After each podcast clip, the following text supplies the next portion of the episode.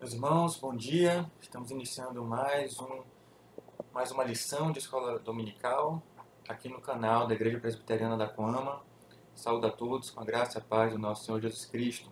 É muito bom podermos estar aqui reunidos, aprendendo juntos a palavra de Deus.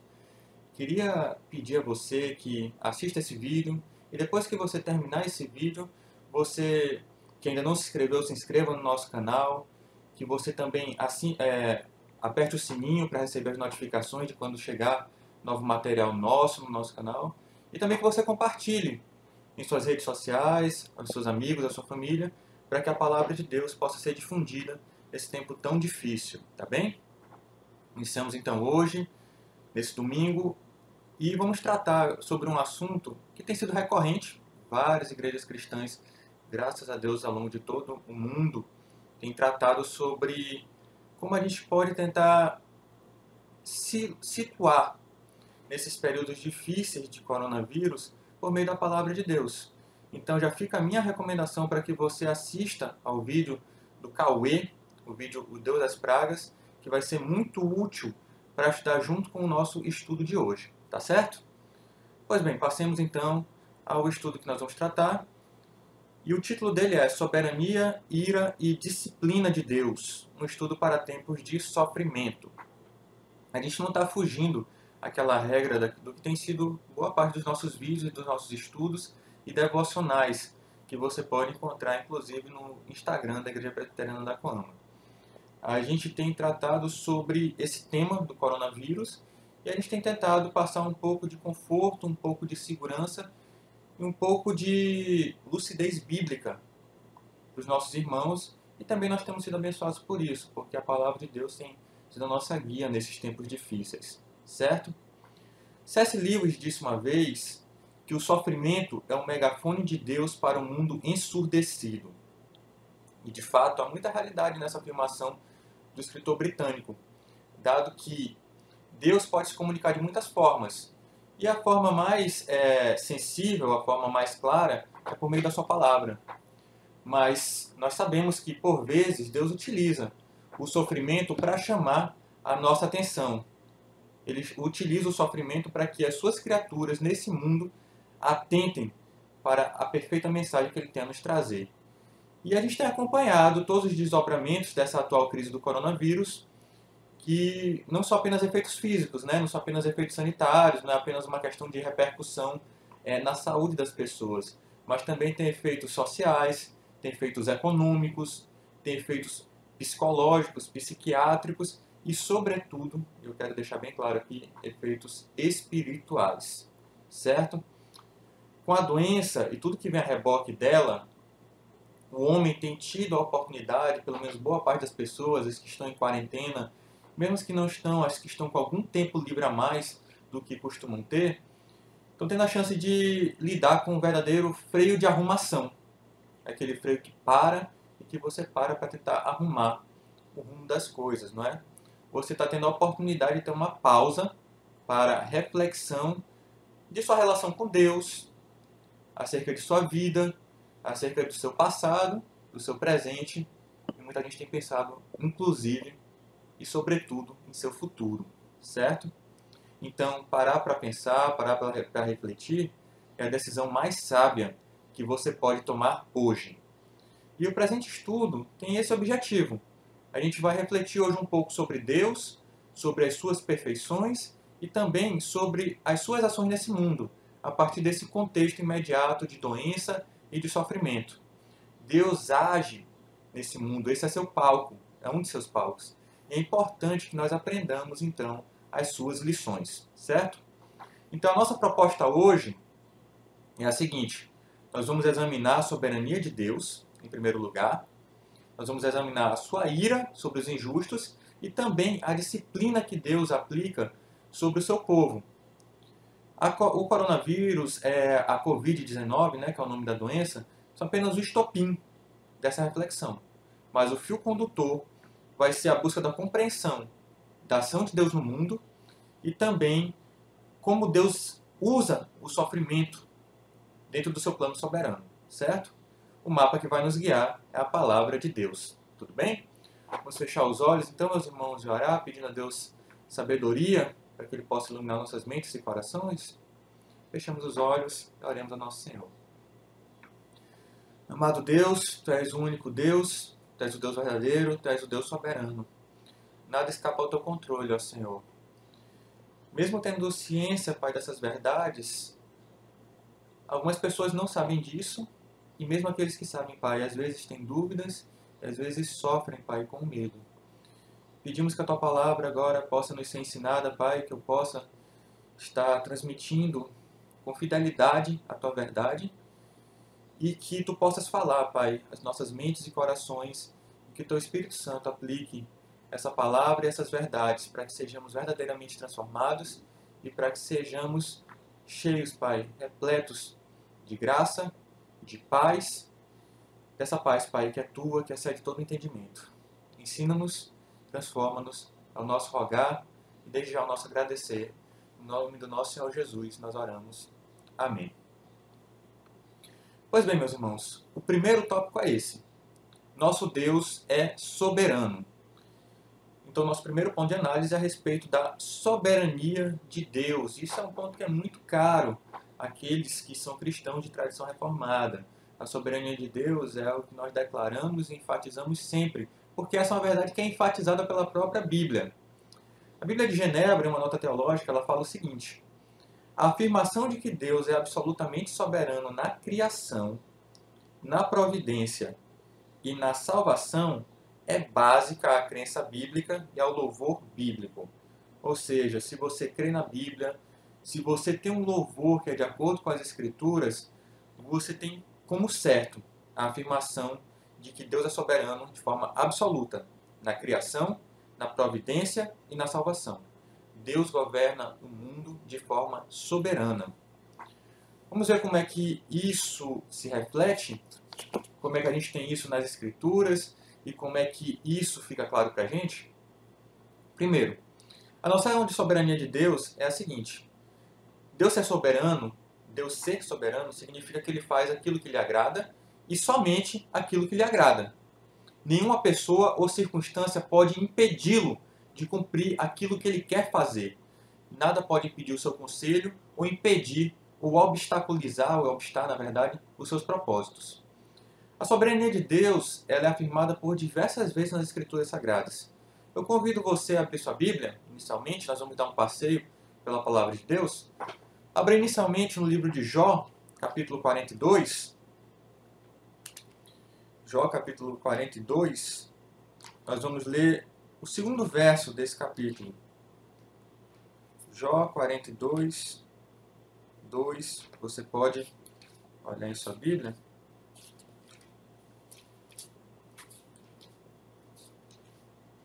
Creio que todo mundo já conseguiu encontrar.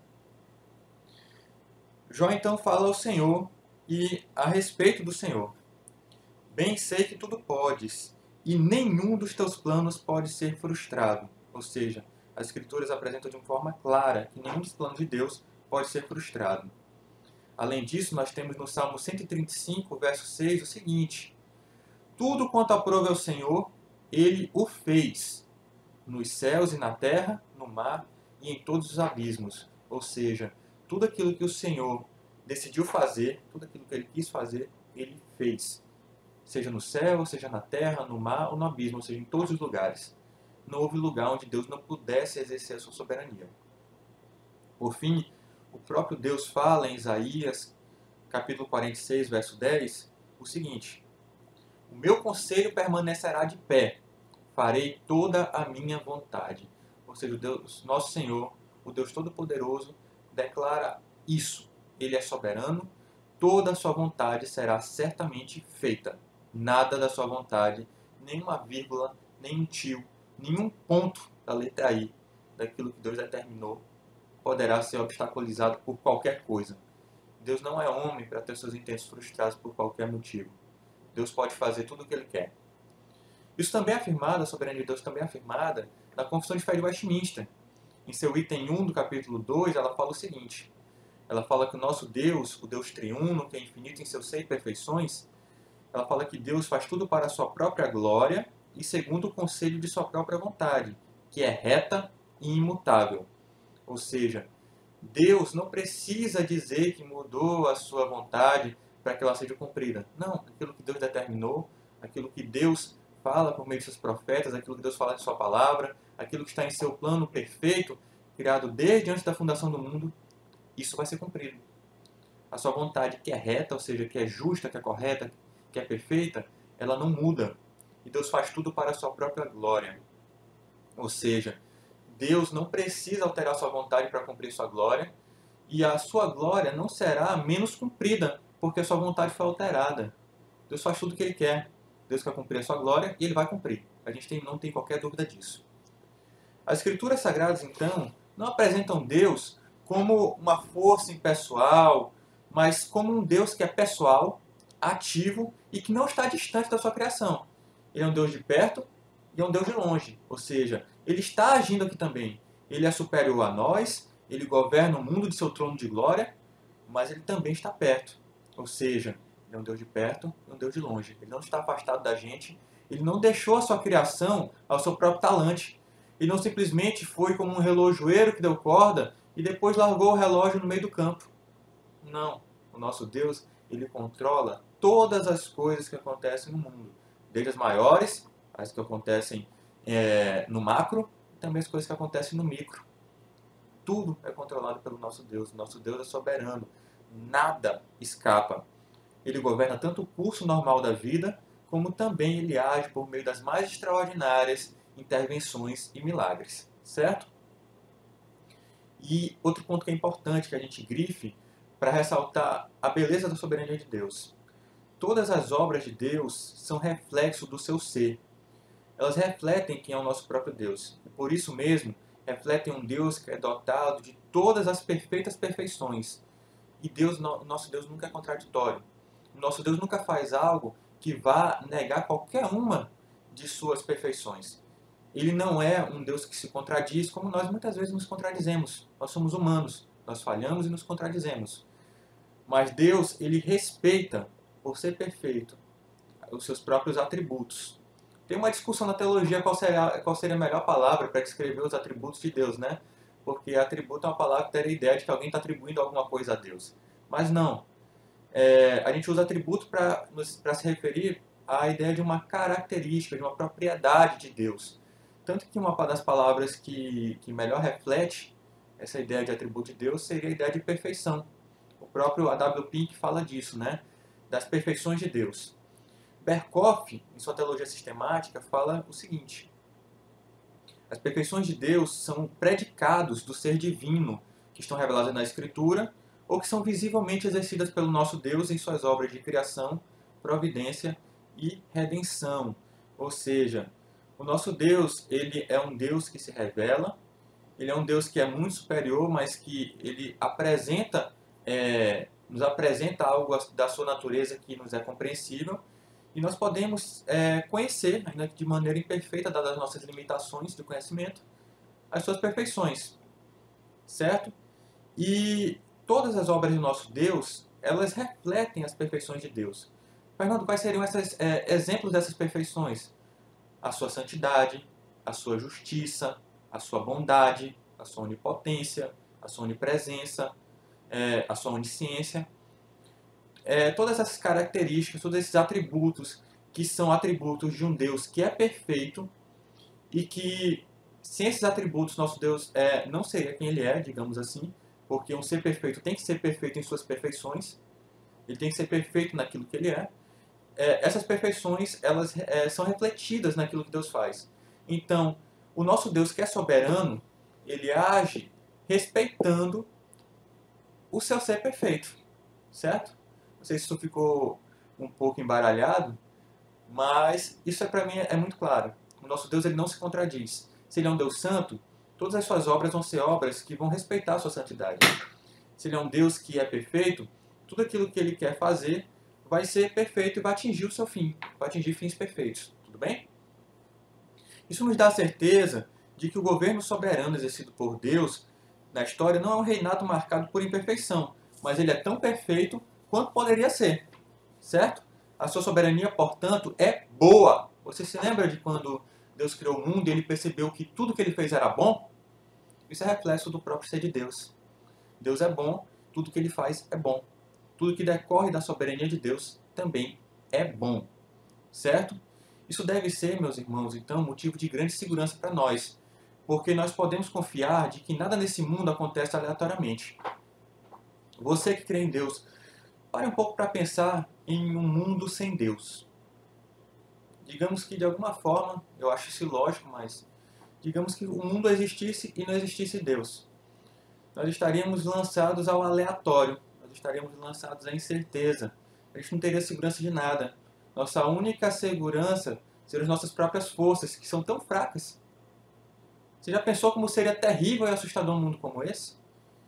Nós não cremos em Deus por medo, isso é óbvio. Nós cremos no Deus que se revela nas Escrituras e nós cremos no Deus que coloca a sua verdade no nosso coração. Só que, crendo em Deus, nós temos segurança a partir da revelação do Deus e da revelação de sua soberania. E nós sabemos que esse é um Deus que faz tudo para a sua glória nós sabemos que a história vai ter um final feliz. Nós podemos confiar nisso. Nós não temos que ter medo, porque nada pode impedir o seu conselho e nada pode frustrar os seus propósitos, certo? O reinado de Deus garante a estabilidade do mundo e contra todas as forças do caos. Isso deve ser recordado, meus irmãos, especialmente em momentos duros como os que temos atravessado em razão da doença do coronavírus tempos difíceis em que abunda o sofrimento, nos convidam a pensar na soberania de Deus e a descansar no nosso Deus, certo? Isso também pode levar alguns a pensar que um Deus bom e poderoso não poderia é, deixar que essas coisas acontecessem, né? É, esse é um argumento bem utilizado pelos ateus, né? Como pode um Deus que é perfeito, um Deus que é bom, deixar que coisas ruins aconteçam, como é que coisas terríveis podem acontecer nesse mundo. E algumas pessoas vão descambar até para acreditar em um Deus que criou o mundo e se afastou, um Deus que não tem força para controlar o mundo, que fica meio que na torcida para que os homens façam o que é bom. Mas isso parte de uma concepção errada. Isso é um simplismo, isso é um reducionismo a respeito da ação de um Deus perfeito, da ação de um Deus bom. Primeiro porque eu não sei de tudo eu não consigo é, afirmar com certeza de que aquilo que eu acho que seria o melhor para o mundo seria de fato melhor. Você pode lembrar, por exemplo, do filme Todo Poderoso, né, com, com Jim Carrey, que o personagem dele, o Bruce Nolan, é, meio que ganha poderes divinos e começa a fazer uma atrapalhada atrás da outra. Porque ele não consegue, é, não consegue fazer um mundo perfeito, por mais que ele tenha muitos poderes. Então a mente humana ela é muito limitada. Segundo, meu próprio pensamento, como a gente sabe, é, é prejudicado pelo pecado. Nosso próprio pensamento é prejudicado pelo pecado depois da queda. Terceiro lugar, o nosso próprio pensamento sobre o que é bom é prejudicado pelo egoísmo. Porque eu vou pensar o que é melhor para mim. Mas será que o que eu penso e o que é melhor para mim é melhor para o próximo? É melhor para o outro? Eu lembro de um episódio de Friends, por exemplo, aquela série de televisão, em que uma personagem chamada Phoebe queria fazer apenas ações altruístas, né? Ela não queria fazer nada egoísta. E aí ela resolveu que ia deixar, ela ia num parque e ia deixar uma abelha picá-la, porque isso seria algo apenas altruísta, né? Pensar apenas no outro, né? Que seria a abelha. Aí alguém falou para ela que não, isso não é altruísmo, porque se a abelha te pica, ela provavelmente vai morrer depois. Então, a gente não tem, consegue, a gente não consegue sequer imaginar um mundo perfeito. A nossa mente é muito limitada. Então, essa ideia reducionista e simplista de que um Deus maravilhoso e um Deus perfeito é, não deixaria que uma doença como o coronavírus é, se alastrasse pelo mundo é uma ideia errada. E é uma ideia, por exemplo, é, se a gente for lembrar do Salmo 14, o verso 1, ele fala, né? Diz o tolo no seu coração, não há Deus, ou seja, Deus não existe. A pessoa que fala isso, ela pode até ser inteligente para os padrões humanos. Só que isso revela, é, quando a Bíblia chama ela de, de tolo ou de insensato, em outra tradução, ela revela, primeiro, um julgamento moral de Deus sobre o coração dessa pessoa, né? Ele é um insensato, porque ele julga que Deus não existe, apesar da revelação de Deus, tanto da revelação geral, pela criação, quanto da revelação especial nas Escrituras. E também mostra um desconhecimento sobre a realidade, sobretudo sobre a realidade espiritual, certo? Mesmo pessoas crentes, a gente sabe que podem ser tomadas por dúvidas em momentos de dor e dificuldade, questionando a Deus a respeito de suas decisões. Mas a verdade é que Deus fez e faz todas as coisas segundo seus perfeitos propósitos, inclusive a dor, a doença e a calamidade. Nada escapa ao seu domínio, nada deixa de cumprir o seu intento que é perfeito. Não há como negar, então, e eu afirmo isso de forma perentória, de forma clara e insofismável. O coronavírus, ele não escapa à vontade de Deus. E o coronavírus cumpre os propósitos de Deus. Nessa toada, é importante que o ser humano seja humilde, que ele admita que ele não conhece e nem pode conhecer tudo o que Deus conhece. Ele não conhece tudo o que Deus fez, ele não conhece tudo o que Deus faz, nem o que Deus fará. Ele não sabe de tudo isso. Ele precisa saber que ele não consegue sequer, ele não tem mente sequer para entender isso é claramente impossível, inclusive pela limitação das nossas mentes. Entenderam? Então, é, isso é bem ilustrado no capítulo 55, versos 8 e 9 de Isaías. É, eu convido você a abrir sua Bíblia, no capítulo 55, versos 8 e 9 de Isaías, porque ele é relevante, esse texto da Bíblia, ele é relevante para ilustrar como a nossa concepção a respeito do que é do que seria a ação de um Deus perfeito é uma concepção é, do que faria um Deus perfeito na realidade, de qual seria a ação de um Deus perfeito no mundo, é uma concepção limitada. Falando sobre é, os seus pensamentos e as suas decisões, Deus fala nos versos, 8, nos versos 8 e 9 do capítulo 55 o seguinte: Porque os meus pensamentos não são os vossos pensamentos, nem os vossos caminhos, os meus caminhos, diz o Senhor. Porque assim como os céus são mais altos que a terra, assim os meus caminhos são mais altos do que os vossos caminhos, e os meus pensamentos mais altos do que os vossos pensamentos. Ou seja, o próprio Deus que criou o ser humano, o Deus que conhece a mente de cada ser humano, conhece a capacidade mental, conhece o, sabe o que cada um pensa, sabe o que cada um conhece. Esse Deus que conhece a si mesmo, e esse Deus que conhece a cada uma de suas criaturas, ele está falando: os pensamentos de vocês são menores que os meus, são mais baixos. Os meus pensamentos, os meus caminhos são mais elevados. Então, a gente tem que ter humildade, nós devemos nos humilhar mesmo e saber que o coronavírus ele está servindo ao bom propósito de Deus. Não compete ao homem é, tentar saber tudo que Deus sabe e nós não compreendemos as razões pelas quais Deus faz o que ele faz. No entanto, e esse é um dos objetos principais desses nossos estudos, as escrituras revelam para a gente que Deus ele faz certas coisas por certos propósitos. Inclusive, é, o sofrimento, como é o sofrimento decorrente da, da Covid-19, ele muitas vezes pode ser resultante de duas coisas. Certo? Quais são essas duas coisas? Primeiro, a ira de Deus, que é derramada como juízo de Deus sobre o ímpio, ou seja, Deus faz sofrer por exercer a sua ira, para exercício de sua ira, e Deus também faz sofrer para exercer a sua disciplina, que é exercida sobre o seu povo, certo?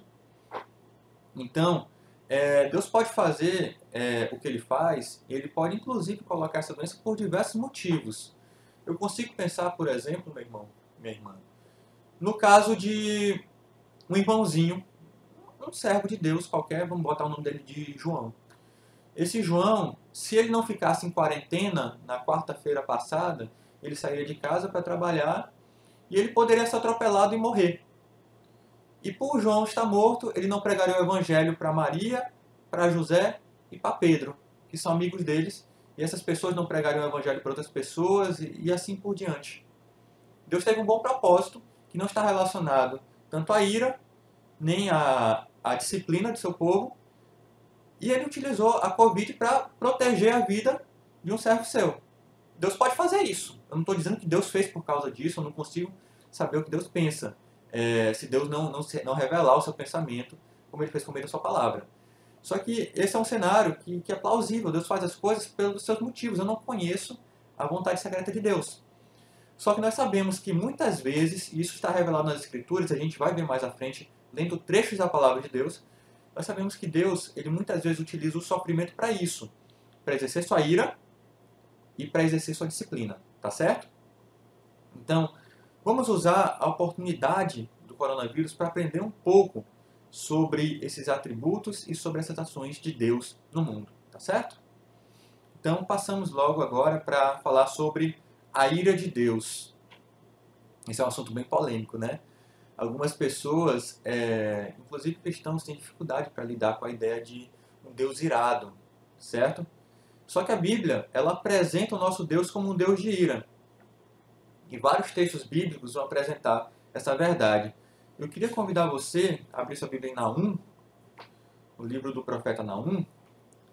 É um dos, é um dos últimos livros do, do Antigo Testamento. A gente vai ler Naum, é, capítulo 1, versos 2, 3 e também o verso 6, tá certo? Ele fala o seguinte sobre o nosso Deus. O Senhor é Deus zeloso e vingador. O Senhor é vingador e cheio de ira. O Senhor toma vingança contra os seus adversários e reserva a indignação para os seus inimigos. Verso 3. O Senhor é tardio em irar-se, mas grande em poder e jamais inocente ou culpado. O Senhor tem o seu caminho na tormenta e na tempestade, e as nuvens são o pó dos seus pés. Verso 6 agora. Quem pode suportar a sua indignação? E quem subsistirá diante do furor da sua ira? A sua cólera se derrama como fogo, e as rochas são por ele demolidas. É difícil você pensar em uma ilustração mais clara de poder, de ira e de fúria de Deus. Porque as imagens utilizadas aqui por Deus é, na sua revelação ao profeta são muito claras. O nosso Deus é um Deus irado, é um Deus que exerce fúria, é um Deus que exerce vingança, é um Deus que promove juízo. Ele é um Deus que, que é tão poderoso, e a sua ira, e a sua indignação, e a sua cólera são tão fortes que são retratadas é, como fogo, e o seu poder é retratado como as nuvens sendo apenas o pó dos seus pés. Coisas altíssimas, elevadíssimas e poderosas são usadas para retratar a ira do nosso Deus. Nós temos também o livro do profeta Isaías, o seguinte, Isaías capítulo 13, verso 9. Eis que vem o dia do Senhor, dia cruel, com ira e ardente furor, para converter a terra em assolação e dela destruir os pecadores. Mais à frente, para que ninguém diga que, ah, não, isso é apenas no, no Antigo Testamento. Não. No Novo Testamento, Deus também se revela como Deus irado. Em Romanos, capítulo 2, versos 5 e 6, nós temos o seguinte: Mas, segundo a tua dureza e coração impenitente, acumulas contra ti mesmo ira para o dia da ira e da revelação do justo juízo de Deus, que retribuirá a cada um segundo o seu procedimento. Vemos então que também no Novo Testamento, Deus fala ao homem, aquele impenitente, aquele que não se arrepende, aquele que não se converte a Deus, você vai ser objeto de ira, você vai sofrer a ira de Deus. Então está bem claro, a palavra de Deus não deixa dúvidas. Deus é também um Deus de ira. Mas veja só, Deus não apenas tem um Deus de ira. Isso não é algo acidental, pelo contrário, a ira é uma das perfeições de Deus. Fernando, mas como é isso? Como pode um Deus perfeito ser um Deus irado? Eu já pergunto o contrário. Como pode um Deus perfeito não ser um Deus irado? Porque se Deus é santo e Deus é justo, e ele se depara com o pecado, que é uma ofensa contra a sua santidade, como ele poderia passar incólume, como ele poderia passar inerte perante é, o pecado, perante essa ofensa que é tão grave contra a sua santidade, contra a sua perfeição. Meus irmãos, nosso Deus ele é um Deus perfeito, é um Deus coerente, é um Deus equilibrado, como a gente vê no Salmo 45, verso 7, também Hebreus capítulo 1, verso 9, você pode checar depois. Nosso Deus ama a justiça, mas ele odeia a iniquidade. O nosso Deus não fica parado, ele não fica, ele não fecha os olhos ou finge que a iniquidade não existe. Pelo contrário, ele é um Deus de ira. E isso reflete o perfeito equilíbrio de seu ser, certo? Só que tem algumas coisas. a gente tem que entender como é a ira de Deus. E eu quero ressaltar justamente isso: a pureza da ira de Deus. A ira de Deus, ela é pura.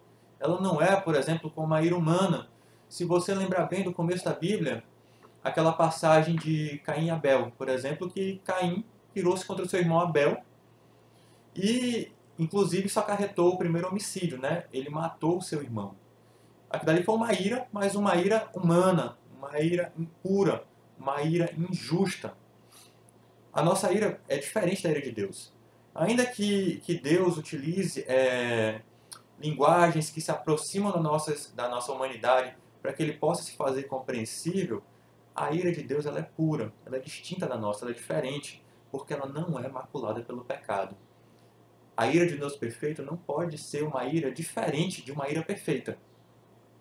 Então, a ira é, de fato, uma das perfeições de Deus, certo? É uma ira que é relacionada à sua santidade e à sua justiça, porque Deus não tolera o pecado, certo? Deus não erra ao exercer a sua ira. A sua ira é, na verdade, uma expressão de sua santidade e de sua justiça. É importante grifar também, como faz o apóstolo Paulo em Romanos, capítulo 1, verso 18, que a ira de Deus ela se revela do céu. A ira de Deus está sempre se dando a conhecer e ela tem sido visível ao longo de toda a história. Vamos dar alguns exemplos. Adão e Eva, por exemplo, quando foram expulsos do jardim do Éden, eles viram a ira de Deus sendo lançada é, sobre eles, sobre a serpente.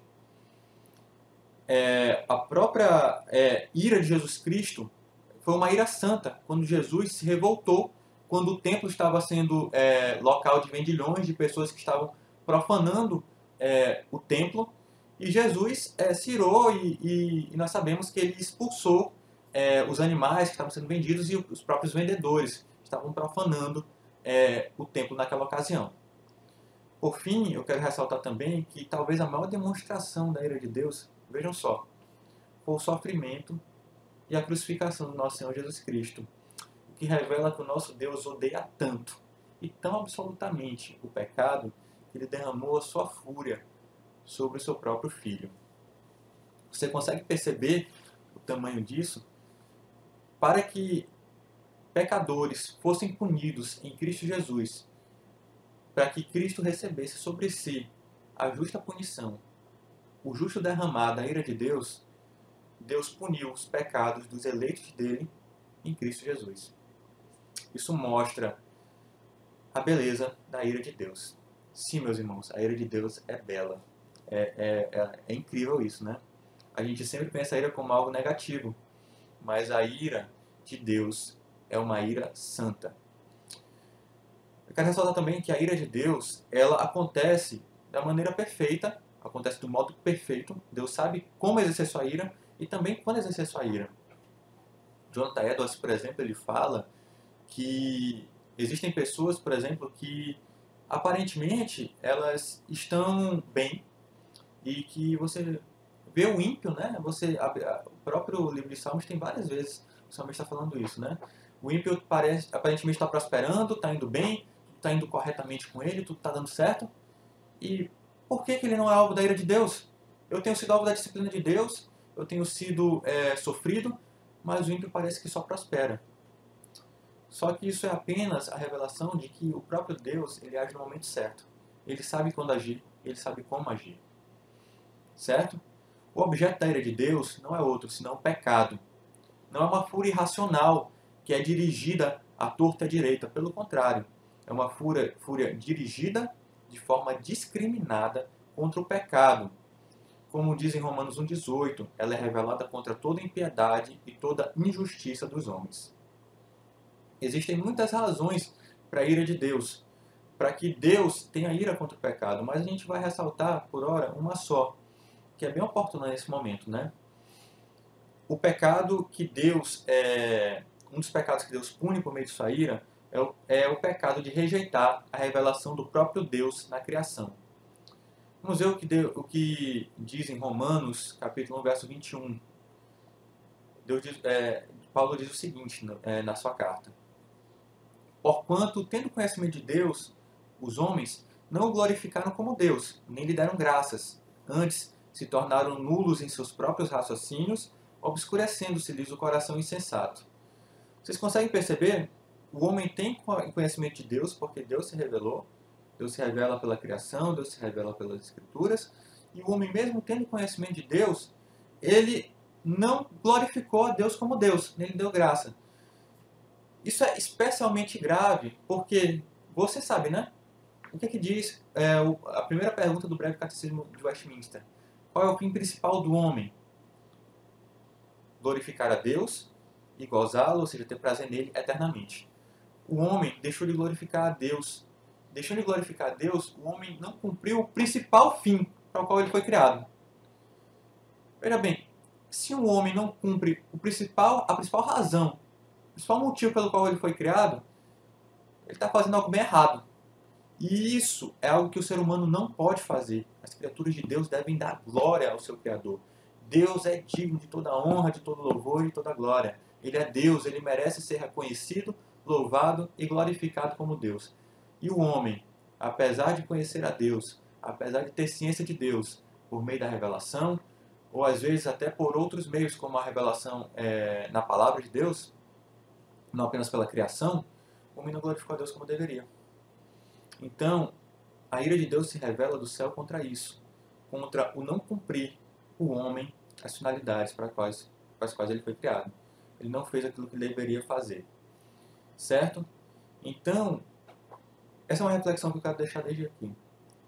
Um dos motivos de reflexão nesse momento do coronavírus é a seguinte: você que não serve a Deus, você que não entregou a sua vida e o seu coração ao Senhor Jesus Cristo, pare e pense.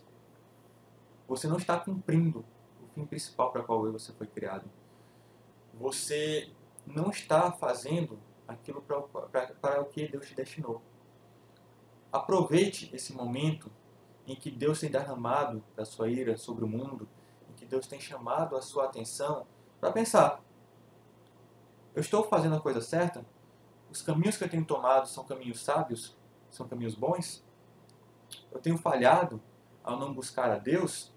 Eu tenho falhado a não reconhecer a glória de Deus, a não dar a Deus a sua glória, a glória que lhe é devida? Eu quero lembrar, por exemplo, do livro de Daniel, o exemplo do rei Nabucodonosor. Nabucodonosor, ele foi um dos homens mais poderosos que já existiu é, na história da humanidade. Ele tinha um império gigantesco, ele tinha riquezas, ele tinha poder, ele tinha felicidade, ele se sentia feliz. Só que ele se ensoberbeceu tanto, ele achou que ele era algo tão grande e tão maravilhoso, que ele se considerou como um deus, como uma divindade. Tanto que ele construiu uma estátua de ouro dele, gigantesca. Todas as pessoas que passavam na frente dessa estátua tinham que, tinham que adorá-la. Veja bem, Deus não divide sua glória com ninguém. O homem só deve adorar tão somente a Deus. E Nabucodonosor considerou-se como Deus e quis usurpar de Deus a sua glória e a sua adoração. O que, que Deus fez com esse homem que era tão poderoso? poderoso do ponto de vista humano, muito mais forte do que Trump, do que Xi Jinping, do que qualquer outro homem que você possa imaginar. Deus quebrou esse homem, Deus humilhou a Nabucodonosor. Nabucodonosor, ele passou sete anos sem entendimento humano, como se fosse um animal, até que Deus abriu novamente os seus olhos. E quando abriu seus olhos, ele, humilhado, reconheceu que Deus era o rei e o dono de toda a glória. Somente Deus é, deveria ser glorificado. Ele foi humilhado por Deus. E assim nós temos sido humilhados. A humanidade tem sido humilhada. Veja bem, é, esse coronavírus é especialmente humilhante para nós. Porque no que, é que o homem costuma se confiar? Em riquezas, em poder, na ciência, no conhecimento, em tudo isso. Como disse o, o, o Cauê na, na, na, última aula, né? O homem cria, cria até que estava podendo chegar agora a se tornar como Deus, né? A controlar é, seus grandes inimigos, né? Mas não, vejam bem, tanto o dinheiro, como o poder, como as riquezas, como tudo isso, como a medicina, tudo isso que o homem acha que é tão grande, que é tão poderoso, foi humilhado por uma criatura tão pequena de Deus, mas tão pequena, tão minúscula, que ela é microscópica, que você não consegue sequer enxergá-la. Ou seja, o homem se acha tão grande, ele acha que do alto de sua torre de Babel está tão alto, mas Deus usou uma criatura tão pequena para humilhá-lo. Você consegue perceber a grandiosidade, a grandiosidade de Deus e a pequenez do homem por meio do coronavírus? Você consegue perceber o quão humilhados somos pela ira de Deus? A humanidade é humilhada pela ira de Deus? Então, eu queria que você, que ainda não confia em Deus, que ainda não tem o Senhor Jesus como seu Senhor e Salvador, pense nisso. Perceba que o próprio juízo, a ira de Deus, é também um exercício de sua graça comum. Porque ela te permite refletir sobre os caminhos que você tem tomado. Se o que você tem feito é o certo, isso pode abrir os teus olhos. O Espírito Santo pode utilizar essas circunstâncias Deus pode essas circunstâncias para que o Espírito de Deus converta o teu coração. Tá certo? Então, a ira de Deus, ela é algo que pode estar presente, que nós queremos que esteja presente por meio do derramado coronavírus por Deus no mundo. Tá bem? Passamos então para o último ponto da nossa aula, que é a disciplina de Deus sobre seus filhos. Isso é especialmente importante para o povo de Deus, porque Outro propósito de Deus para essa pandemia pode ser justamente o de disciplinar os seus filhos. E aqui eu quero chamar atenção para a nossa postura em relação à, à disciplina de Deus. Pense bem, você que é pai, e você que não é pai, você que, que apenas foi filho, lembre como era mais ou menos o exercício da disciplina pelos seus pais. Você hoje, que é adulto, você consegue perceber, olha, meu pai me ajudou se ele não tivesse me disciplinado naquela época, eu teria sido uma pessoa pior do que eu sou hoje. Como diz a minha esposa, remédio amargo é aquele que cura, né? O remédio ruim, aquele que tem um sabor ruim, é o melhor remédio. Acho que isso carece um pouco de comprovação científica, né? Mas, mas tem uma certa lógica. Mas a verdade é que na lógica bíblica, Deus utiliza remédios amargos, como é o coronavírus, para corrigir, para disciplinar e para aperfeiçoar o seu povo certo? Os filhos pequenos às vezes não entendem isso. Eles não entendem que a disciplina é boa para eles. Eles se revoltam, eles choram, batem o pé, eles ficam é, empurrados. Só que a disciplina de Deus é boa para eles, porque ela está moldando o seu caráter, está moldando o seu coração. Tá certo? Queria então que a gente considerasse, e esse é um texto que a gente vai usar bastante a partir de agora, é, a Epístola aos Hebreus, capítulo 12, versos 4 a 13. Convido você a abrir na sua Bíblia. Eu vou abrir aqui também.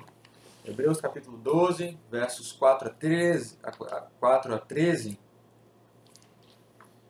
Hebreus capítulo 12, versos 4 a 13. Nós vamos ler aqui a palavra de Deus para que nós aprendamos um pouquinho sobre a disciplina de Deus sobre seus filhos. Tá bem? Acho que você já encontrou na sua Bíblia. Vamos lá. Ora, na vossa luta contra o pecado, ainda não tendes resistido até o sangue. Estais esquecidos da exortação que, como a filhos, discorre convosco. Filho meu, não menosprezes a correção que vem do Senhor. Nem desmais quando por ele és reprovado.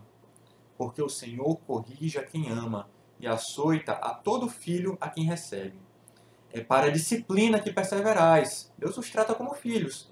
Pois que filho há que o pai não corrige? Mas se estáis sem correção, de que todos têm se tornado participantes, logo sois bastardos e não filhos. Além disso, tínhamos os nossos pais, segundo a carne, que nos corrigiam e os respeitávamos. Não havemos de estar em muito maior submissão ao Pai espiritual, então viveremos? Pois eles nos corrigiam por pouco tempo, segundo melhor lhes parecia. Deus, porém, nos disciplina para aproveitamento, a fim de sermos participantes da sua santidade. Toda disciplina com efeito, no momento, não parece ser motivo de alegria, mas de tristeza. Ao depois, entretanto, produz fruto pacífico aos que têm sido por ela exercitados, fruto de justiça. Por isso, restabelecer as mãos descaídas e os joelhos trôpegos, e fazer caminhos retos para os pés, para que não se extravie o que é manco, antes seja curado. Pois bem, A gente consegue perceber, então, é, isso tudo está num contexto de santificação, de busca de santificação, de busca de santidade. A gente percebe desde logo no verso 5 que o autor fala sobre é, a disciplina paternal como sendo uma exortação, como sendo um encorajamento. É interessante porque na língua original, no grego, né, essa palavra é próxima à palavra parácletos, que é utilizada é, em João para designar o Espírito Santo e que significa, naquele contexto, advogado, ajudador ou consolador. Então, é, é semelhante a isso, a disciplina. Ela é algo que nos ajuda, tá certo? Então, é uma exortação, é algo que vai, é, é como se fosse um aconselhamento, é algo que vai te ensinar alguma coisa boa, tá certo? Interessante também que nos versos 5 e 6 há uma citação de Provérbios, capítulo 3, versos 11 e 12, a gente vai ter dois, dois pontos interessantes. Primeiro, nós não devemos menosprezar a disciplina do Senhor. Nós não devemos é, enxergar a disciplina do Senhor como algo menor, como algo é, menos relevante do que aquilo que ela é. A disciplina do Senhor ela é muito importante, ela deve ser valorizada. Além disso, nós não devemos desmaiar quando nós somos reprovados, porque o Senhor é, corrige a quem ama e açoita ao filho a quem recebe. É interessante então a gente perceber que a disciplina que Deus é, dá aos seus filhos, e nós sabemos que nós somos adotados como filhos de Deus, nós fazemos parte de sua família, é uma disciplina que é fundada em seu cuidado paternal. É um pai que disciplina os seus filhos. Em meio ao sofrimento e à luta, Deus não nos abandonou. Em meio ao coronavírus, em meio a todas essas doenças, e dengue, zika, chikungunya e tudo mais que o que Deus é, traz ao mundo como sofrimento, Deus não nos abandonou. Pelo contrário, Ele está cuidando de nós como se cuida de filhos e de filhas. Há até uma contraposição com a ideia de bastardo. O que era um bastardo? Se a gente for pensar no contexto do, do Império Romano, o bastardo era um filho que não era um filho legítimo. Ou seja, era um filho que um homem tinha com uma outra mulher que não era sua esposa. Ele não era criado com os seus filhos legítimos, ele era criado em outro lugar, e apesar de receber o sustento, ele não recebia a educação que era levada pelo pai. Ele não tinha o seu caráter moldado pela educação e pela disciplina do pai. Então vejam bem, o argumento do autor aos Hebreus é o seguinte: vocês não são como bastardos, vocês não são como filhos que estão jogados é, sem a disciplina do Senhor. Deus está cuidando de vocês por meio da disciplina. Ele está te ensinando por meio da disciplina. Então, isso é uma prova do amor de Deus, de que o Pai de vocês ama vocês, porque o Pai de vocês está cuidando de vocês. Isso não é maravilhoso? É doloroso. Eu não nego isso, não posso negar, o próprio autor fala. Isso é doloroso. Mas isso é amor, isso é cuidado. Lembre do bom pastor. O nosso pai é também o nosso pastor. E o pastor, ele dá a vida pelas ovelhas. O Senhor Jesus, ele deu a vida por nós. Ele nos amou tanto que deu a vida por nós. E, e, e, esse amor, o amor de Deus é tão grande que o nosso Deus ele disciplina os seus filhos para que os seus filhos cresçam melhor. Um pai que não disciplina o seu filho, ele não está amando o seu filho mais do que um pai que, que, que disciplina. Pelo contrário, quem ama, disciplina. E essa é uma lição bíblica bem explícita dessa passagem que a gente está lendo. Além disso, a correção que nosso Pai Celeste nos dá é melhor do que a correção que nos é dada pelos nossos pais humanos. Porque, como diz o autor é, da, da passagem que nós lemos, nossos pais nos corrigiam segundo melhor os parecia e também por pouco tempo. Ou seja, a correção dada pelos nossos pais é limitada no tempo, né? Os nossos pais eles não estão o tempo todo conosco, eles não sabem tudo o que fazemos, eles é, nos corrigem apenas pelo tempo é, que nós estamos com eles e também eles fazem segundo melhor lhes parece, ou seja, dentro das limitações do seu conhecimento, da sua mente, da sua moral. O Senhor não. Ele está nos corrigindo é, com a sua correção que é perfeita, com a sua ação que é perfeita. Ele nos disciplina para aproveitamento, a fim de sermos participantes de sua santidade. Deus sabe o que faz quando ele nos disciplina. Ele faz para que haja aproveitamento, para que haja é, algo bom, algo proveitoso e para que a gente possa ser participante de sua santidade, ou seja, para que nós sejamos é, cada vez mais santos como o próprio Deus é, como o ser santíssimo, que é santo, santo, santo é, certo? A disciplina é desagradável, é corretiva, porque ela muda, ela visa mudar aquilo que nós somos. Ela nos dá uma nova direção, ela corrige mais posturas, ela corrige mais ideias e mais ações. Ela te tira do teu conforto, ela te tira do conforto do erro e ela vai infundir em ti é, algo novo, algo diferente. O caminho é doloroso, mas as recompensas são benditas. Veja, por exemplo, no verso 11. A disciplina depois produz fruto pacífico aos que têm sido por ela exercitados. Ou seja, há um fruto pacífico, há um fruto, e a gente pode pensar aqui na ideia do fruto do Espírito, né? É, que é produzido em Deus, é, por Deus em nós, na verdade, por meio da disciplina. Deus usa a disciplina e a correção. Deus utiliza meios como o sofrimento para que nós sejamos aperfeiçoados, para que nós sejamos santificados, para que nós sejamos purificados, para que nós sejamos burilados, tá certo? E aqui eu queria ressaltar outro ponto importantíssimo, né? Ela produz a disciplina fruto pacífico aos que têm sido por ela exercitados. Veja bem, imagine que você vá para a escola e você esteja numa sala com 50 alunos, você senta lá no fundão e você simplesmente dorme todas as aulas. Você foi de alguma maneira melhorado pelo ensino que foi dado na escola se você simplesmente fechou os olhos e não ouviu nada do que o professor estava falando? Não, né? Você precisa ser exercitado pela disciplina. Não basta, então, diante de um sofrimento como esse do coronavírus, que nós simplesmente passemos esse sofrimento, que nós resolvamos, por exemplo, quer saber? Essa quarentena vai durar quatro meses? Eu vou ficar aqui quatro meses hibernando, eu vou ficar dormindo, comendo Doritos e assistindo Netflix o tempo todo. Como é que esse sofrimento vai te exercitar? Não vai! Você precisa aproveitar o sofrimento. Você tá, por exemplo, a criança que está de castigo o castigo vai ser muito mais proveitoso se ela ficar fazendo a lição de casa dela, ficar fazendo uma atividade de grafismo e de caligrafia ou alguma outra coisa do tipo. Isso vai ser muito proveitoso para ela.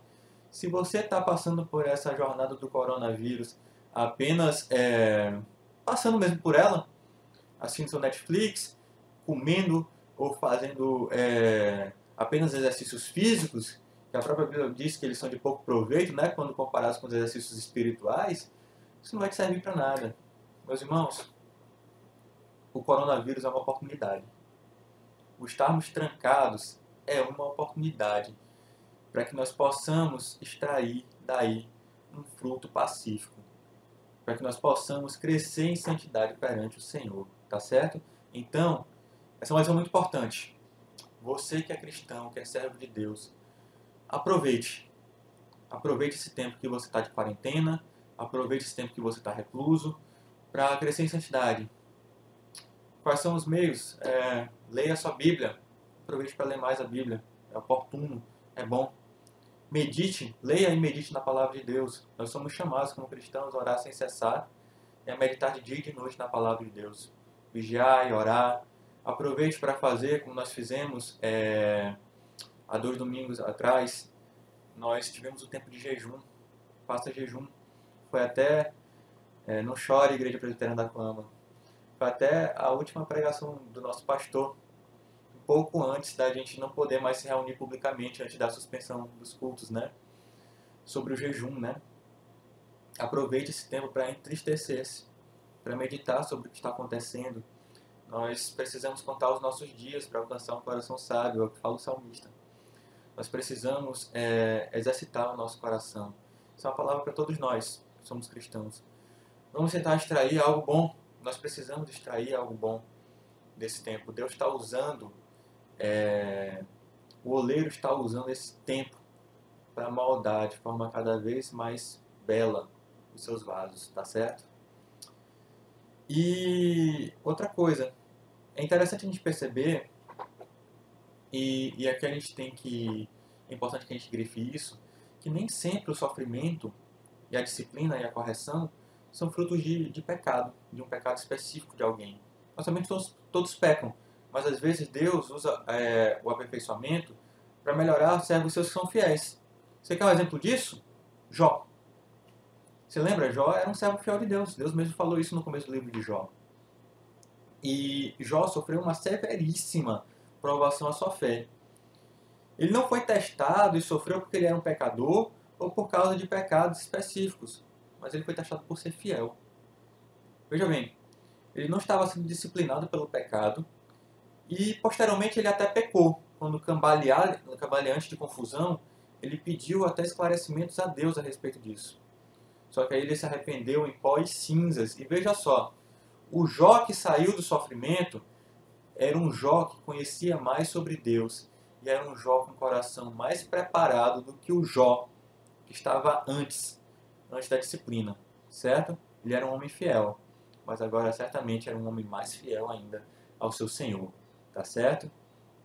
Então, meus irmãos, quaisquer que sejam as nossas aflições, a gente deve, como filhos de Deus, estar seguros de que o Senhor está usando tudo isso para o nosso bem. Com efeito, Deus nos promete que todas as coisas cooperam para o nosso bem. Todas as coisas cooperam para o bem daqueles que amam a Deus, daqueles que são chamados segundo o seu propósito. É o que está explícito em Romanos 8, 28. Então, nisso, sabendo que todas as coisas boas e todas as coisas que são más cooperam para isso, a gente deve estar seguro, porque sabemos que em tudo Deus tem, nos, tem usado para nos aperfeiçoar. Tá certo? E eu falei isso mesmo que você ouviu. Eu não falei que apenas as coisas boas são usadas por Deus, mas as coisas más. Aquelas coisas que são ruins. O sofrimento não deve ser chamado de coisa boa, não. O sofrimento em si é uma coisa ruim. Só que Deus utiliza o sofrimento, Deus utiliza a tentação e Deus utiliza o pecado para nos aperfeiçoar. Ou seja, Deus usa o que é mal para fazer o bem. Deus usa o que é mal para fazer o que é bom. Tá certo? Então, a gente tem que, mesmo o sofrimento, como esse sofrimento que é oriundo do coronavírus, de sua doença e de todas as repercussões negativas que vem disso daí, tudo está cooperando para o nosso bem, certo? E eu vou dar cinco razões para isso, tá ok? Tá ok? Quem está anotando aí pode anotar. Vamos lá. Primeiro, o sofrimento nos ensina a odiar o pecado, porque o sofrimento decorre do pecado. A gente não sofreria se a humanidade não tivesse caído em pecado lá no Jardim do Éden em Adão. Então a gente deve odiar o pecado porque a gente só sofre porque nós, os homens, os humanos, nós pecamos. Tá certo? O segundo motivo é que o, o sofrimento ele expõe o pecado em nossas vidas, porque ele revela se a gente realmente confia em Deus. Porque é muito fácil você achar que você confia em Deus quando você está numa bonança, quando o seu barquinho está andando bem, está andando tranquilo, você começa a pensar é, no seu carro, você começa a pensar no carro que você vai comprar, você começa a pensar naquele videogame que você comprar, naquelas panelas ou naquele liquidificador da Oster que você quer comprar. Você está pensando nisso tudo. Só que quando Deus vai e toma isso tudo de você, quando Deus destrói tudo aquilo em que você estava construindo o seu castelo de riquezas, nessa hora você pensa assim: será que eu realmente confio em Deus? Será que Deus me ama mesmo? Então, é, o sofrimento ele é proveitoso para isso, porque ele expõe o pecado que existe no nosso coração, tá certo? O pecado também coopera, é o pecado não, o sofrimento também coopera para o nosso bem, porque ele não só evidencia o pecado, mas serve para que sejamos lapidados e purificados desse pecado, como a gente viu há pouco, né? Deus é, nos disciplina por meio do sofrimento. Deus vai nos purificar. Ele vai produzir um bom fruto de justiça em nós por meio do sofrimento. Tá certo? Além disso, o sofrimento revela que nós somos filhos de Deus. Porque se Deus só é, que porque o pai somente disciplina aquele a quem ama. Ele só, o pai disciplina os seus filhos. Eu não disciplino o filho dos outros. E se Deus nos disciplina, nós sabemos que Deus nos ama e que Ele é o nosso Pai. Isso não é maravilhoso? Isso é um bom propósito, isso é um bom proveito para o sofrimento. E por fim, o sofrimento nos leva a Deus, porque nós somos facilmente levados a nos distrair em nossas vidas que são tão confortáveis, né? Eu fico às vezes, é, de forma pecaminosa mesmo, infelizmente, eu me pego pensando em como algumas coisas eram tão fáceis né, algumas semanas atrás, né? Algumas semanas atrás, por exemplo, você podia passear no shopping praticamente sem medo, né? Não que não existisse outros vírus, não tivesse H1N1, essas coisas todas, mas você andava com muita confiança, né? E isso era tão confortável, isso era tão tranquilo. E às vezes isso pode nublar sua mente a respeito do que realmente é importante. Você fica tão preocupado com coisas materiais e, e com coisas que às vezes são boas, mas que se estão ocupando o lugar de Deus na sua vida, elas se tornam é, mal utilizadas. Então, quando o sofrimento faz você voltar os seus olhos para Deus, ele está sendo, ele está apresentando um bom serviço, uma boa utilidade. Ele está cumprindo o bom propósito de Deus para você, tá bom? Então, ao olhar para a crise do coronavírus, devemos agradecer a Deus pelas dificuldades, nós devemos ser exercitados por elas a disciplina de Deus, ela não é uma disciplina que nos mima. Nós não somos filhos mimados. Pelo contrário, nós somos filhos que são talhados é, pelo corrigir de Deus. E é por meio dessa correção que ele nos torna filhos melhores. Tá certo? A gente deve entender o tempo e a circunstância que nos serve. Deus não perdeu o controle sobre o mundo. Pelo contrário, ele está fazendo tudo muito bem. Tudo que Deus faz é bom. Ele faz todas as coisas de acordo com os seus santos e perfeitos propósitos inclusive por meio da pandemia, inclusive por meio do coronavírus, tá certo? Por meio dessa crise, Deus exerce sua ira sobre o ímpio, o que é bom. Por meio, e por meio dessa, é, dessa crise, Deus disciplina os seus filhos amados, para que eles cresçam em santidade cada vez mais, e para que eles se tornem cada vez mais como Ele é. Você tem meditado nisso? Você tem anunciado o juízo de Deus aqui, é, sobre o mundo, aqueles que não confiam em Deus? Você tem aproveitado a disciplina de seu Pai Celestial para amadurecer e se tornar mais parecido com Ele? Aproveite a pandemia para isso. Reflita então sobre aquilo que tem feito fazer é, falta, aquilo que tem feito falta para você. Como já disse algumas vezes, o nosso pastor Paulo Ricardo, né? É, Deus é, suspendeu temporariamente o nosso ajuntamento solene nós devemos agora pensar nisso e devemos valorizar mais o ajuntamento solene. Deus é, suspendeu a nossa interação e a nossa proximidade maior, aquela proximidade física nós tínhamos com os nossos irmãos. Devemos valorizar mais isso. Estar perto da, da, dos nossos irmãos, da família de Deus. Tá certo?